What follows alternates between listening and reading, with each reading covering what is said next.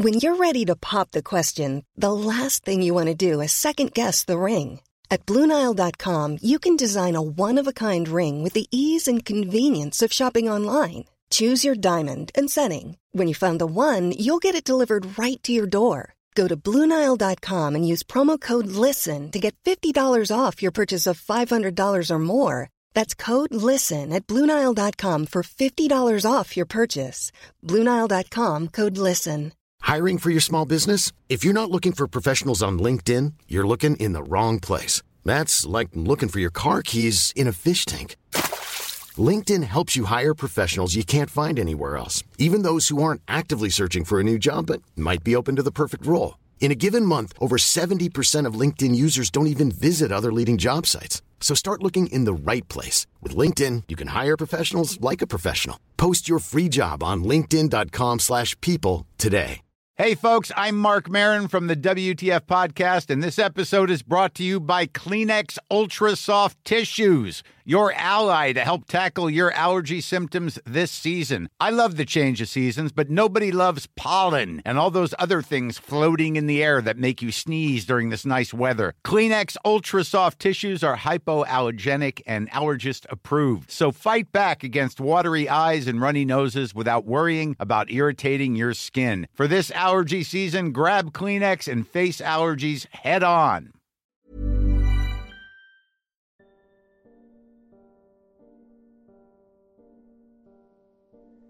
¿Alguna vez has estado en una morgue? ¿Alguna vez has visto a un familiar que ya ha fallecido? Hay algunas experiencias que hoy tenemos para ustedes que nos han sorprendido demasiado. Experiencias que no son en una casa, que no son en un parque. Estas experiencias nos llevan directamente a donde se preparan los muertos para verlos por última vez y despedirlos para revisar cuál fue la causa de su muerte. Hoy hablaremos sobre las morgues. Prepárate bien, porque ahora estás escuchando Momento del Horror.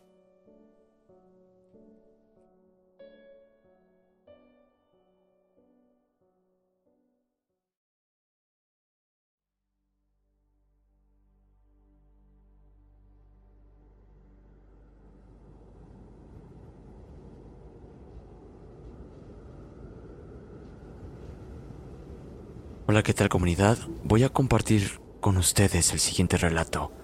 Espero les guste. Estábamos en la sala de autopsia cuando nos llevaron el cuerpo de un niño de aproximadamente nueve años. Nos pidieron que lo revisáramos de inmediato, ya que el siguiente día sus familiares llegarían a recogerlo a temprana hora. Eran más de las nueve de la noche, así que cuando terminamos el informe del cuerpo que teníamos en la mesa, nos tocaba realizarle la autopsia al niño. Se veía que era un niño simpático. En su cara aún tenía una sonrisa.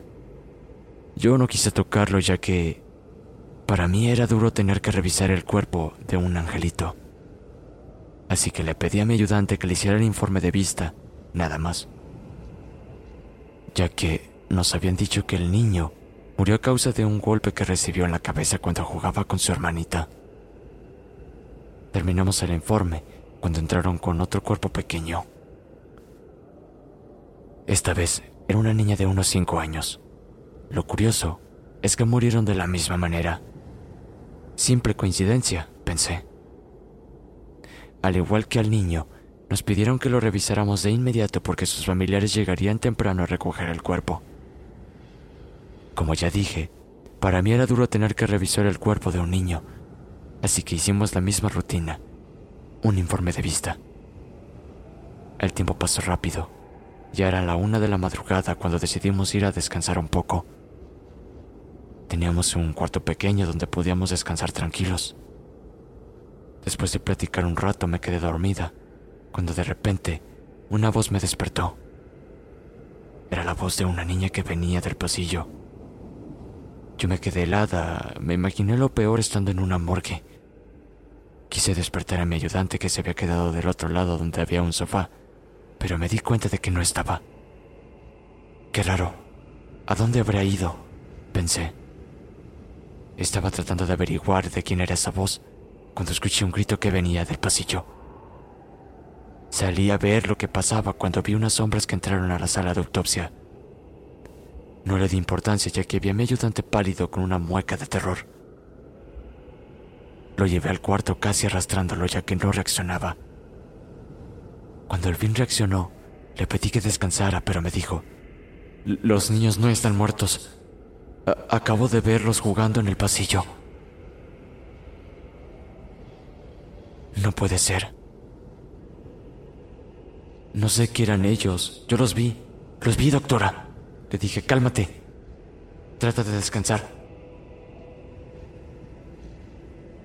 Estábamos platicando cuando escuché que alguien estaba en la sala de autopsias. Se escuchaba que estaban buscando algo. Todas las cosas que utilizamos para trabajar cayeron al suelo.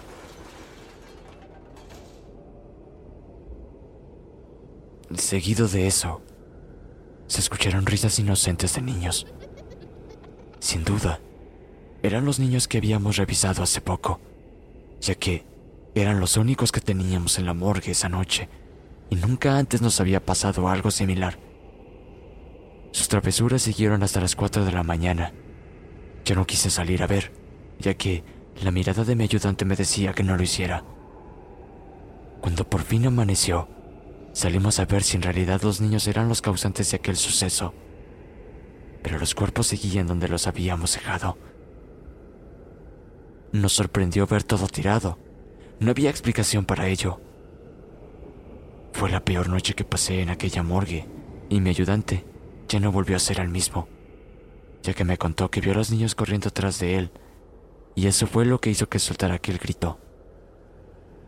Son tantas cosas que nos ha tocado vivir pero esta fue la peor para mí.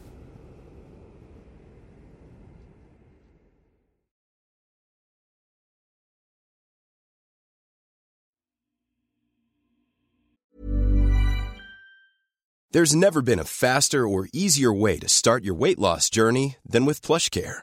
PlushCare accepts most insurance plans and gives you online access to board-certified physicians who can prescribe FDA-approved weight loss medications like Wigovi and Zepbound for those who qualify. Take charge of your health and speak with a board-certified physician about a weight loss plan that's right for you.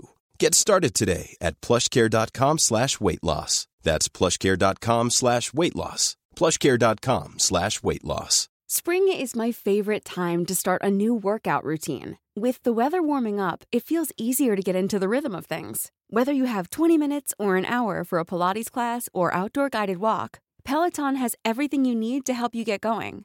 Get a head start on summer with Peloton at onepeloton.com.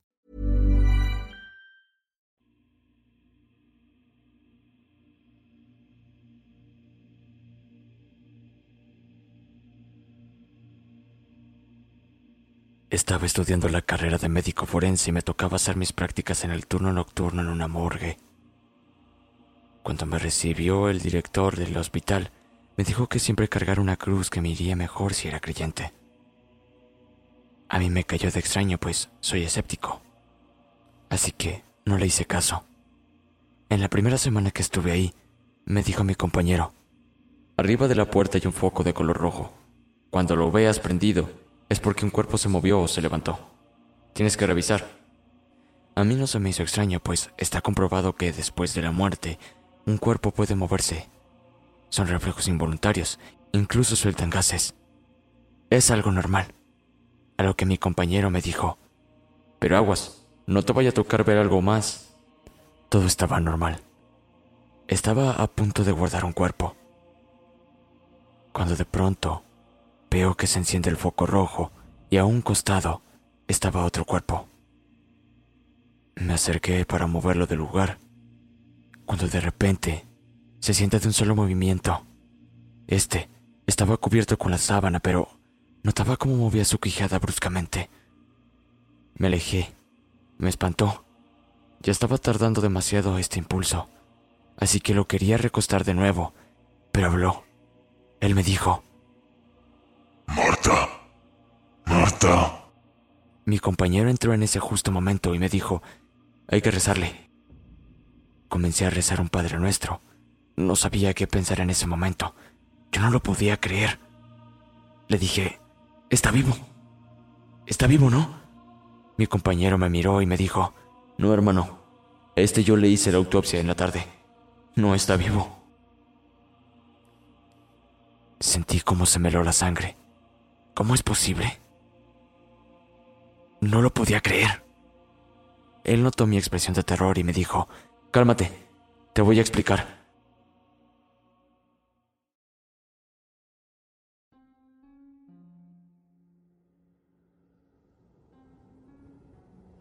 Hace ya varios años que en esta morgue en específico hay casos de apariciones.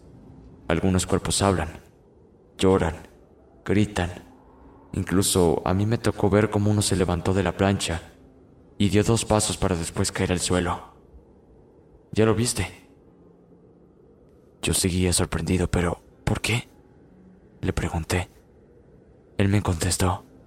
Hay una teoría, no sé si creas, pero dicen que acá al lado del hospital vivía una bruja o curandera. Se sospecha que ella salaba a los enfermos, pues siempre se metía al hospital y se paraba frente a la cama de un paciente y le decía, Tú vas a morir. Acto seguido, el paciente no pasaba de esa noche. Unos familiares de un enfermo se quejaron, pues después de que ella le dijo eso a su paciente, este tuvo un ataque al corazón y murió. El hospital tomó cartas en el asunto y la mandó a una casa para ancianos. Pero ella maldijo este hospital. Dijo que todos los que murieran aquí, aún muertos, no descansarían. Y esta morgue es muy conocida por eso. Yo me fui a casa acabando mi servicio. no sabía qué pensar. Dejé las cosas pasar. Días después me tocó hacer un servicio. Esta ocasión, trabajaría con una niña que desgraciadamente falleció la noche anterior y tenía aproximadamente siete años de edad.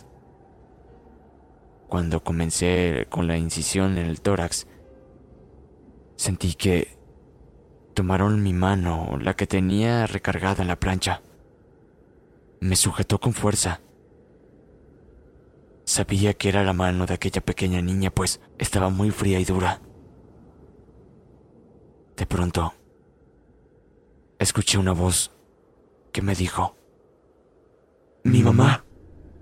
¿Dónde está mi mamá? Yo pegué un grito y caí al suelo. Seguí arrastrándome. Pude ponerme de pie y salir de aquel lugar. Eso me convenció de lo que pasaba en esa morgue no era normal. Después de aquellos sucesos, nunca más quise volver a aquel lugar. Gracias por leer.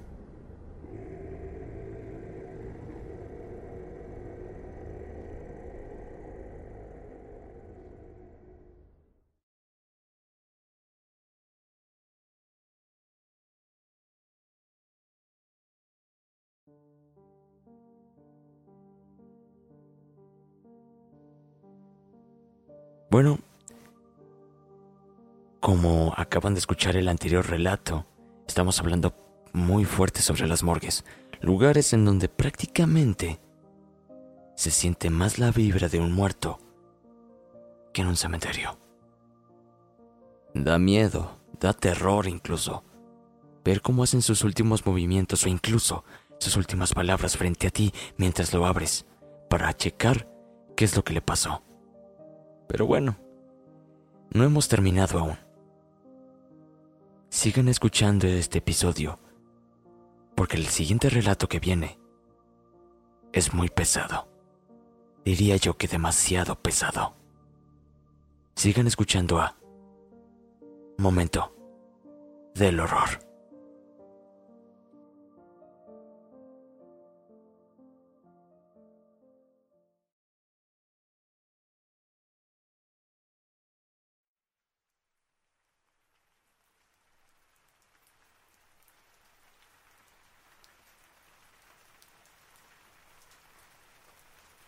Esto que les voy a contar es algo que le sucedió a uno de mis profesores y nos compartió su experiencia a mí y a mis compañeros durante una de sus clases. Yo por aquel tiempo tenía 17 años y estaba en quinto semestre de preparatoria. Como sabrán, hay escuelas en las que en los últimos semestres ponen a disposición de los alumnos una serie de materias optativas, cuya finalidad es orientar vocacionalmente a los estudiantes para que, por sí mismos, descubran si en verdad tienen aptitud y gusto por la carrera que estarán cursando a lo largo de la universidad. Pues bien, yo me inscribí en la materia de ciencias de la salud, ya que la carrera de medicina me llamaba la atención en ese momento y se decía que el profesor que la impartía era de los mejores. El nombre de mi maestro era Arcadio. No recuerdo bien su apellido a estas alturas, pero como se habrán dado cuenta, su nombre era peculiar y difícil de olvidar. Una vez en cierta clase, mientras estábamos repasando los nombres de los huesos, de la nada exclamó, De una vez les digo que si quieren ser doctores tienen que estar preparados para ver todo tipo de cosas. Y por cosas de todo tipo, no solo me refiero a cadáveres accidentados o personas con enfermedades espantosas. En esta profesión nos enfrentamos también a cosas difíciles de explicar y donde los muertos hacen de las suyas. Cuando terminó de hablar, todos nos quedamos en silencio y uno de mis compañeros de nombre Raúl le respondió sarcásticamente que sabía perfectamente a lo que se refería, pues su mamá trabajaba de enfermera y gracias a ella sabía que era muy común que en hospitales se contaran historias de fantasmas entre los residentes. El profesor sonrió y le dijo que estaba en lo correcto.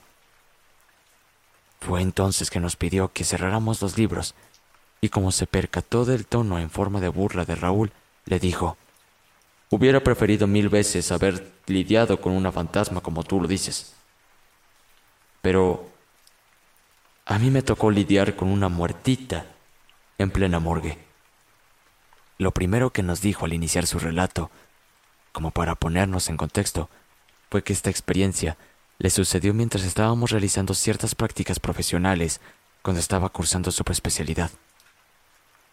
A él siempre le había interesado el área de psiquiatría, así que hizo todo lo posible por conseguir que su residencia se la dejaran hacer en un hospital psiquiátrico, famoso por aquel entonces, según nos dijo. Para mala suerte de él, su petición no fue aprobada. Pero a los pocos días recibió la noticia de que en un hospital lo habían admitido para trabajar con el médico forense encargado del turno de la noche. Al principio no le agradó mucho la idea de trabajar directamente en una morgue, pero después de pensarlo cuidadosamente, aceptó la oferta, ya que le habían comentado que ante la falta de candidatos para trabajar en dicho lugar, a él lo habían recomendado, y que si duraba un año en ese sitio, como recompensa, podrían moverlo después a donde él quisiera. En su primer día nos comentó que le explicaron el funcionamiento del lugar y no notó nada fuera de lo común. Conforme pasaron las noches, el médico forense en jefe comenzó a entrar en confianza con él y le preguntó, ¿Eres católico? ¿Crees en Dios? Mi profesor se quedó en silencio. No supo qué responderle, y mucho menos se imaginaba por qué le había hecho esas dos preguntas. El médico entonces le dijo, No tienes que responderme si no quieres. Aquí se ven muchas cosas. Tal vez ahorita no me crees porque todavía no has visto nada o escuchado algo. Pero espérate a que tengas más tiempo. Si quieres un consejo, yo te recomiendo que de ahora en adelante siempre cargues un rosario contigo cuando estés aquí. Créeme, lo vas a necesitar. Mi profesor al principio pensó que le estaba haciendo una especie de broma por ser el recién llegado y que le querían meter miedo. Este hizo caso omiso de la sugerencia que le acababan de dar. Nos dijo que por aquel entonces era muy común que a los cadáveres se les atara una especie de cintas en algunas de sus extremidades o articulaciones, y que éstas a su vez estaban conectadas a una especie de foco rojo, el cual si se encendía, les indicaba que algún cuerpo estaba sufriendo los típicos movimientos involuntarios es cuando la fase del rigor mortis pasa. Para los que desconocen el término, es en este periodo cuando los músculos dejan de estar en un estado permanente de rigidez e inflexibilidad, para posteriormente entrar en un estado de relajación después de las 48 horas en las que la persona ha fallecido. Fue aquí cuando mi maestro hizo una pausa y comentó a toda la clase que, cuando el foco llegaba a iluminarse, él era el encargado de bajar hasta la morgue y volver a acomodar el cuerpo en la plancha sobre la que estaba, ya que había ocasiones en las que, por lo brusco o violento del movimiento, sus piernas y brazos quedaban expuestos, o las sábanas con las que eran cubiertos caían al suelo. Él tenía que volver a colocárselas, actividad que no le molestaba realizar y que calificaba como de lo más rutinaria y aburrida. Sin embargo, una noche, las cosas no salieron como de costumbre. En aquella ocasión, él junto con el médico encargado les tocó recibir los cuerpos de una familia entera que había acabado de fallecer a consecuencia de un accidente automovilístico. Y lo más lamentable era que de entre las víctimas se encontraba el cuerpo de una niña pequeña de 5 años de edad. Nos comentó que el cadáver de la niña y de la madre los colocaron uno junto al otro. Y una vez que terminó el proceso del papeleo, les colocó las dichosas cintas que les expliqué anteriormente y salió. A las 3 de la mañana su jefe lo despertó y le dijo, Arcadio, despiértate. Ya se prendió el foco rojo. Vete a revisar. A regañadientes mi profesor se levantó y se encaminó hacia la morgue. Pero conforme se iba acercando, notó una especie de llanto que se hacía cada vez más y más fuerte. Esto al principio lo desconcertó y pensó que se trataba de su imaginación. Pero al prestar más atención se dio cuenta de que efectivamente era una voz humana lo que se oía en el pasillo y que parecía hablar entre sollozos, pero no lograba entender lo que decía, lo cual se le hizo de lo más extraño, pues era imposible que alguien más aparte de él y su jefe estuviera cubriendo el turno de la noche.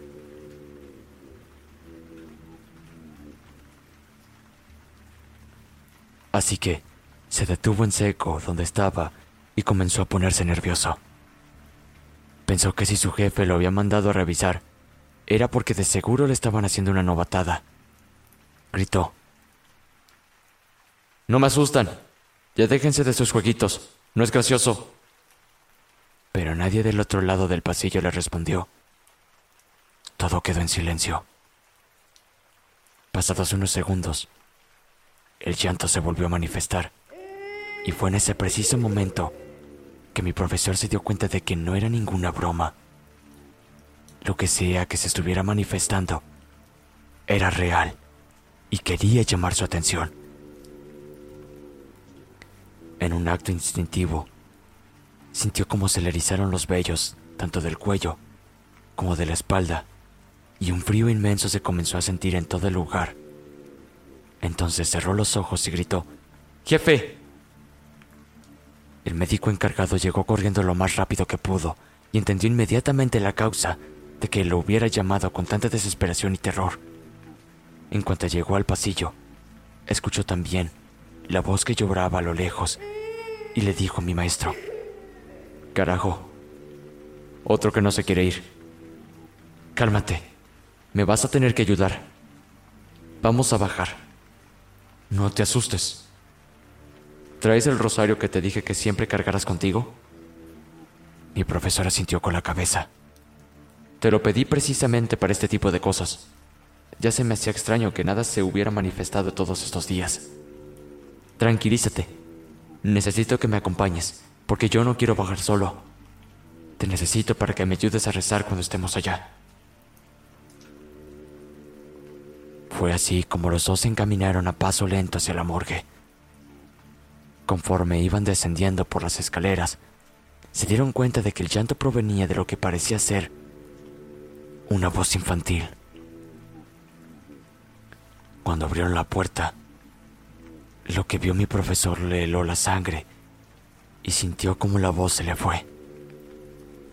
La niña que hace algunas horas había recibido se encontraba sentada, con los ojos cerrados, sobre la plancha donde la había depositado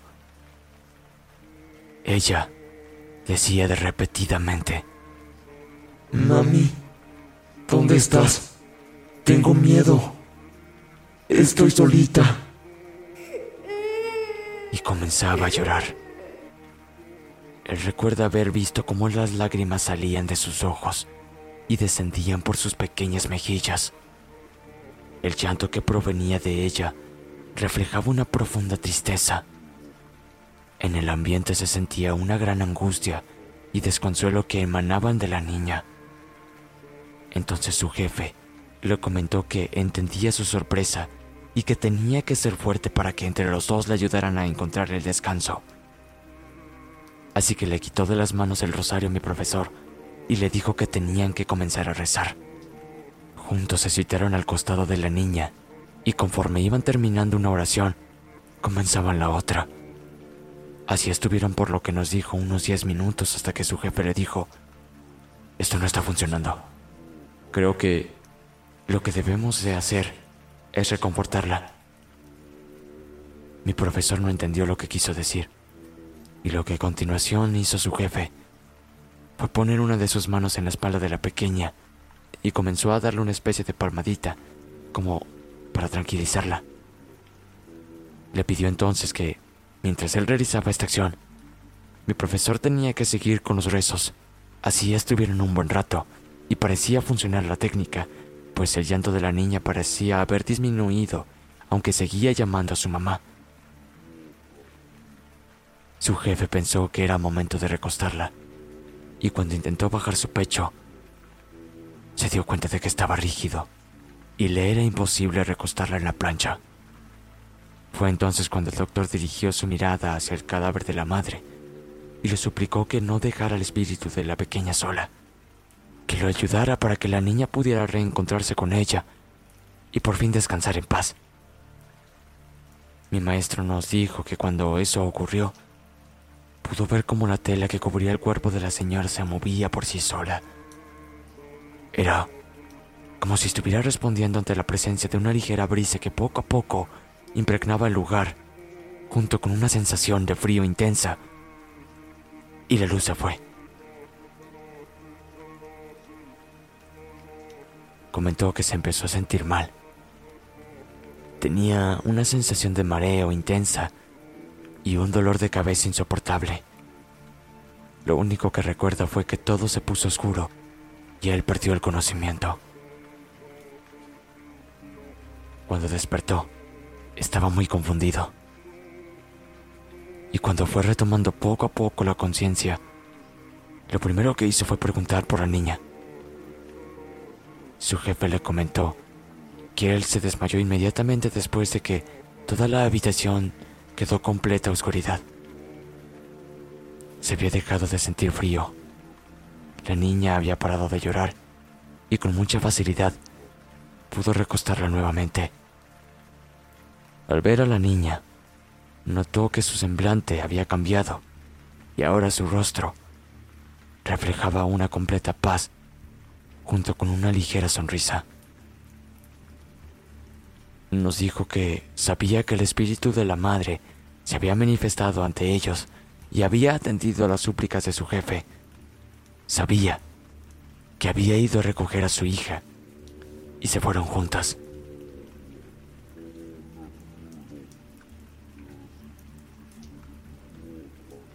Comenzó a llorar mientras se imaginaba que probablemente la señora tampoco estaba en paz consigo misma, porque su espíritu no estaba al lado de su hija pequeña, y esto siempre lo ha creído por las palabras que repetía el cadáver de la niña una y otra vez, que estaba solita. Cuando terminó su relato, había silencio en el salón de clases y todos nos quedamos mirando.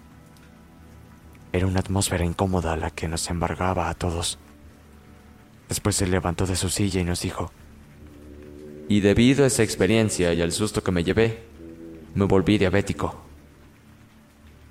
Es por esa razón que recuerdo muy bien la historia, porque debido a eso batallo con esta enfermedad.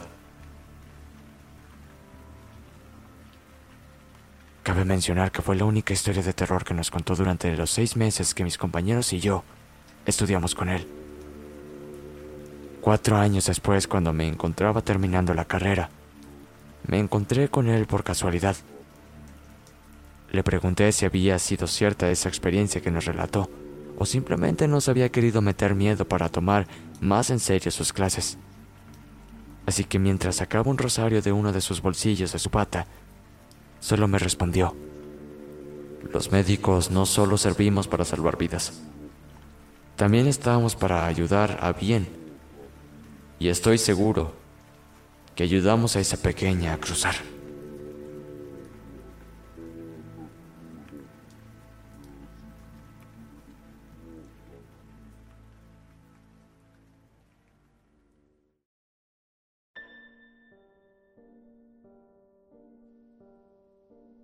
Comunidad, esto fue todo por el episodio del día de hoy. ¿Qué les pareció este nuevo episodio de Momento del Horror? Espero realmente les hayan gustado estos tres relatos de la morgue, porque estuvimos buscando mucho en foros, mucho en otros lugares y prácticamente esto fue lo que encontramos. Así que, si les gustaron, esperamos sus respuestas positivas en los comentarios y respuestas positivas en los comentarios en Spotify. Muchas gracias por escucharnos. Muchas gracias por seguir aquí. Muchas gracias por estar con Momento del Horror durante un año. Ahora paso como Jesús Hernández. Y quiero felicitar al podcast Momento del Horror por cumplir un año de estadía aquí en Spotify. Muchas felicidades. Momento del Horror. Que sigas cumpliendo más años y que los relatos no se acaben. Muchas gracias por escuchar este episodio. Mi nombre es Jesús Hernández y esto fue Momento del Horror. Buenas noches.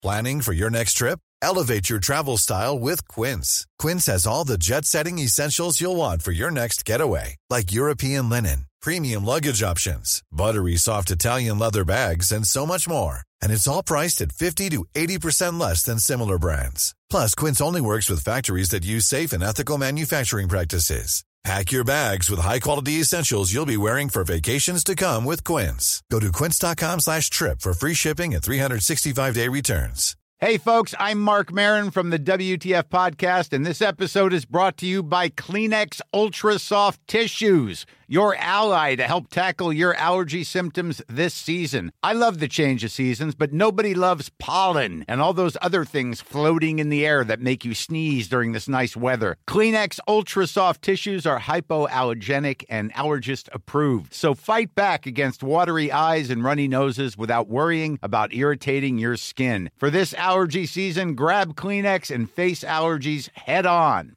If you thought the only way to get a more defined jawline with natural looking results was through surgery, think again. Juvederm Volux XC is a non surgical injectable gel filler that improves moderate to severe loss of jawline definition and can help you achieve natural looking results with little downtime. Even better, this improved definition lasts up to one year with optimal treatment. No maintenance required. Improve jawline definition for a smooth, sculpted look with Juvederm Volux XC. For important safety information and to find a licensed specialist, visit juvederm.com. That's J U V E D E R M.com. Not for people with severe allergic reactions, allergies to lidocaine, or the proteins used in Juvederm. Common side effects include injection site redness, swelling, pain, tenderness, firmness, lumps, bumps, bruising, discoloration, or itching. There's a risk of unintentional injection into a blood vessel, which can cause vision abnormalities, blindness, stroke, temporary scabs, or scarring. Talk to a licensed specialist to find out if it's right for you.